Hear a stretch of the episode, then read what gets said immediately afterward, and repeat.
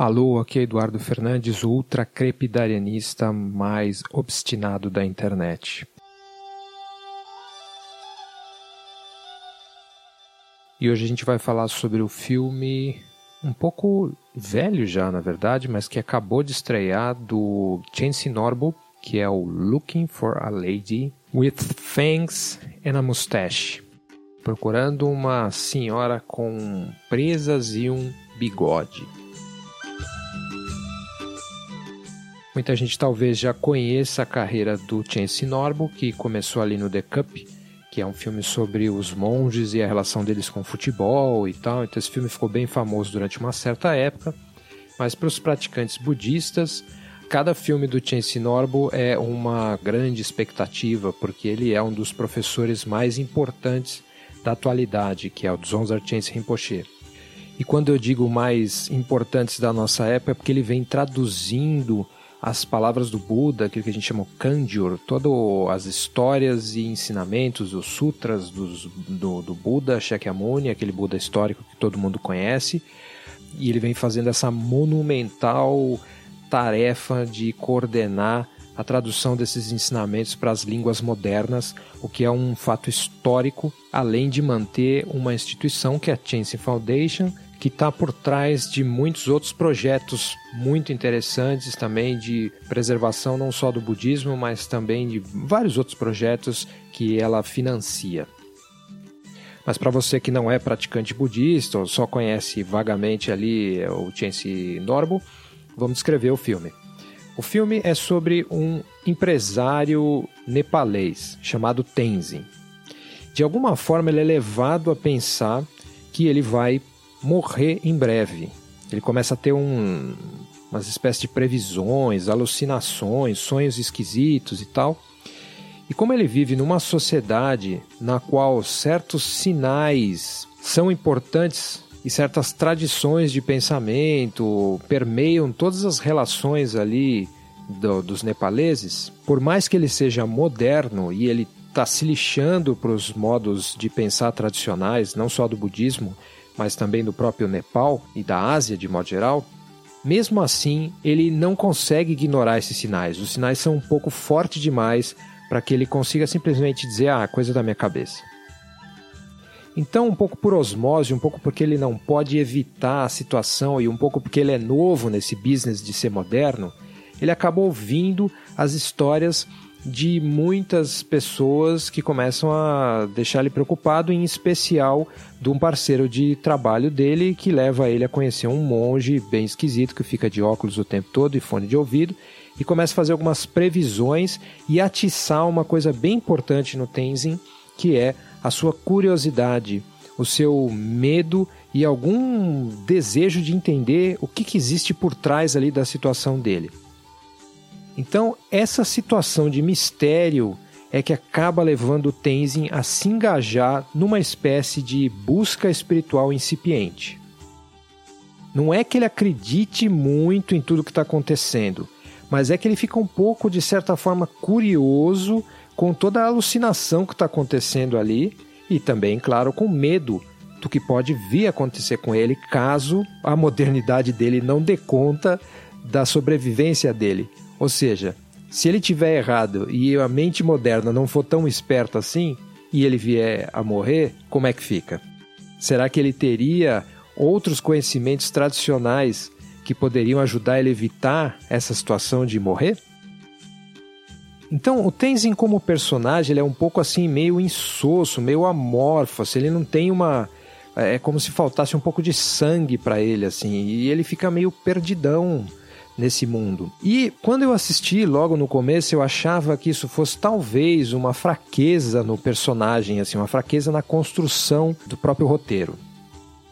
Mas ao longo do filme, eu acho que é um pouco uma metáfora de como a gente mesmo hoje em dia é. A gente está um pouco meio perdido assim mesmo, meio que tentando ser moderno, mas uh, sentindo que aquela modernidade, que as explicações que estão dando para a gente por aí dos fenômenos que acontecem, essas explicações estão um pouco defasadas ou então pelo menos incompletas. A gente vive nesse cenário de pós-verdade que está revelando para a gente que a gente não está muito certo de onde buscar a verdade e que a gente não sabe exatamente nem muito bem quais são as nossas crenças. É como se fosse tanto condicionamento, tanta coisa que está ali numa espécie de inconsciente que a gente não consegue enxergar nem quais são as nossas crenças para começo de conversa.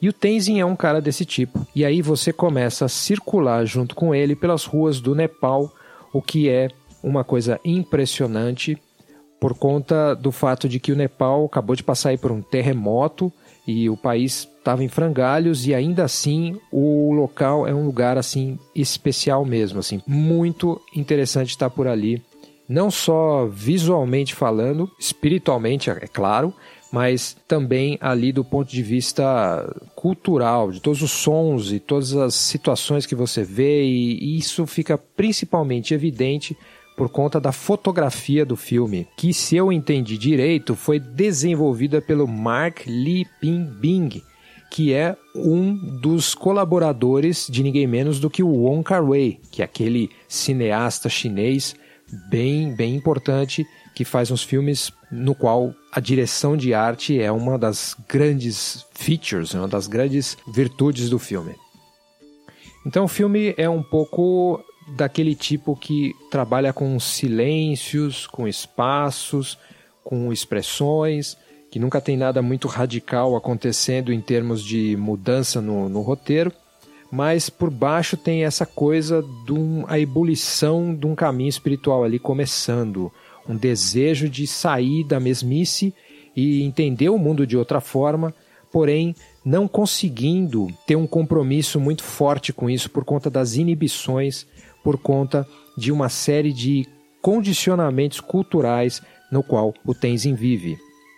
E por isso tratar do assunto da Kine é uma coisa tão importante para esse filme, porque como o próprio filme diz, o mestre ali que guia o Tenzin durante um certo tempo, que é ninguém menos do que o Orjin Tobyo Rinpoche, conforme ele mesmo diz, Dakinis não gostam de inibição.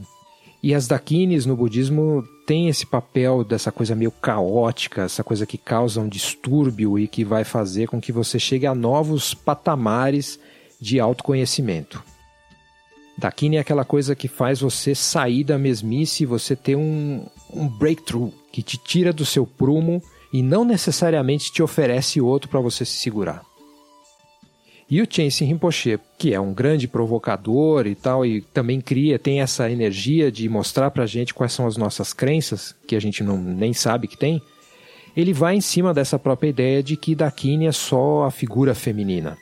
Mas a Dakini é uma coisa muito mais profunda do que essa e tem cenas no filme que mostram isso. Os diálogos do rapaz com o mestre da linhagem da, da mão esquerda vão atacar exatamente isso. Qual é a sua compreensão de Dakini? Você acha que é só uma mulher bonita ou que é só uma mulher que faz você ficar maluco? Que é uma discussão que vai ser muito boa para os praticantes budistas. Mas, de modo geral, a mesma pessoa que não sabe nada ali do budismo vajrayana, que não tem nenhum grande conhecimento da, do hinduísmo ou de outras coisas que tocam nesses assuntos de alguma forma, a pessoa vai ter um interesse por esse filme por conta desse mistério que está sempre no ar e essa coisa de o que, que eu acredito? Será que é sustentável ser moderno realmente? Ou será que tem muito conhecimento tradicional circulando por todas as sociedades e a gente realmente resolveu descartar essas coisas? Acha que dá para descartar? Acha que de uma hora para outra todo esse conhecimento que vem se acumulando aí há bilhões de anos de repente de uma hora para outra, de 500 anos para cá, não, agora nada disso mais vale, o que vale é o que é isso aqui, o que for dito dentro desse framework aqui da divulgação científica, que não é nem uma questão de ciência, porque a ciência, se você estudar de verdade, você vai ver o quão instável é a atividade científica, o quão determinada por conta de universidades, políticas e economia e fundações e financiamentos, tudo isso está ali permeado na ciência e se você estudar isso seriamente, você vai ver que é um processo muito caótico de proposição de certas coisas que depois são corrigidas e depois são aperfeiçoadas e tal. Não é essa estabilidade de conhecimento que muitas vezes a divulgação científica, a imprensa faz a gente pensar que a ciência seja.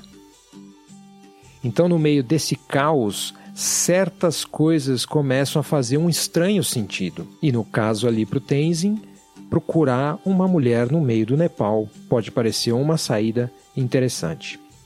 O fato é que o Tenzin está no meio de uma crise de identidade que é, em especial, evidente nesses países asiáticos. E ele não sabe muito bem quem ele é, ele tem uma vaga ideia de que vai ser legal seguir esse caminho que os modernos estão seguindo, ou seja, se tornar um empreendedor, ser um cara hypado e vestir as roupas X e Y, mas ele no fundo está perdido ele tem ali alguma conexão com música tradicional da, da, do Nepal, ele tem a conexão com a família dele, mas ele não se engaja em nada, ele está sempre ali meio morto, meio sem uma vontade de fazer nada, assim, está meio perdido e apático.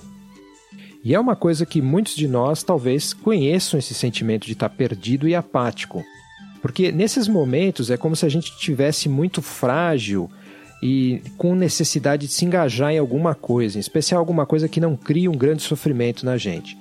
E muita gente fala que vícios e que substâncias nesses momentos é que eles encontram o, aquele que vai se tornar o viciado.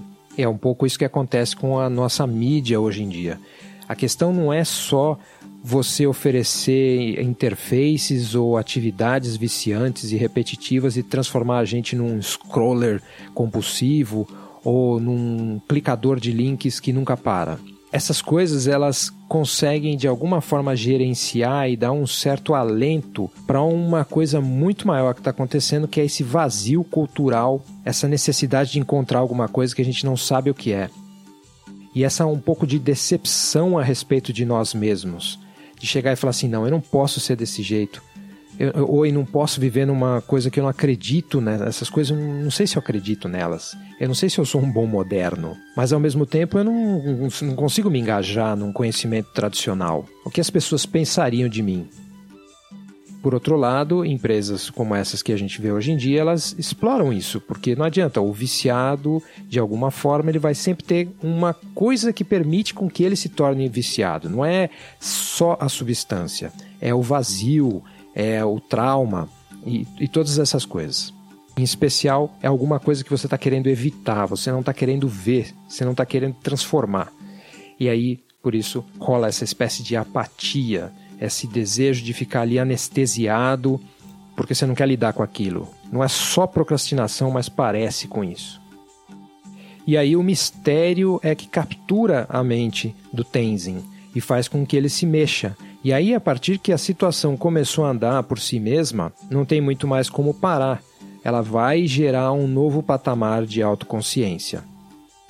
Então é esse o pedaço da jornada do Tenzin que a gente acompanha durante o filme como eu disse, muito bonito os visuais, o Nepal, os sons e as situações que acontecem ali em volta e mesmo os lugares mais pobres você vê ali, acompanha e começa a perceber como funciona uma sociedade um pouco diferente da, da sua, ainda que esteja nesse processo acelerado de modernização que está acontecendo em, todo, em toda a Ásia. Vale muito assistir, link na show notes. Então, esse foi o Mono Estéreo, que é um podcast totalmente financiado por ouvintes como você. Pessoas que acreditam no meu trabalho e colaboram para que eu possa continuar fazendo ele e pagar minhas contas também, obviamente. Então, se você quer colaborar também, passe em eduf.me, eduf.me barra apoie. Se você acha que esse podcast tem alguma importância, é interessante, te ajuda de alguma forma e pode ajudar outros, encaminhe para eles, compartilhe aí nos seus feeds e coisas do tipo. E a gente volta logo mais, certo? Acerte pior.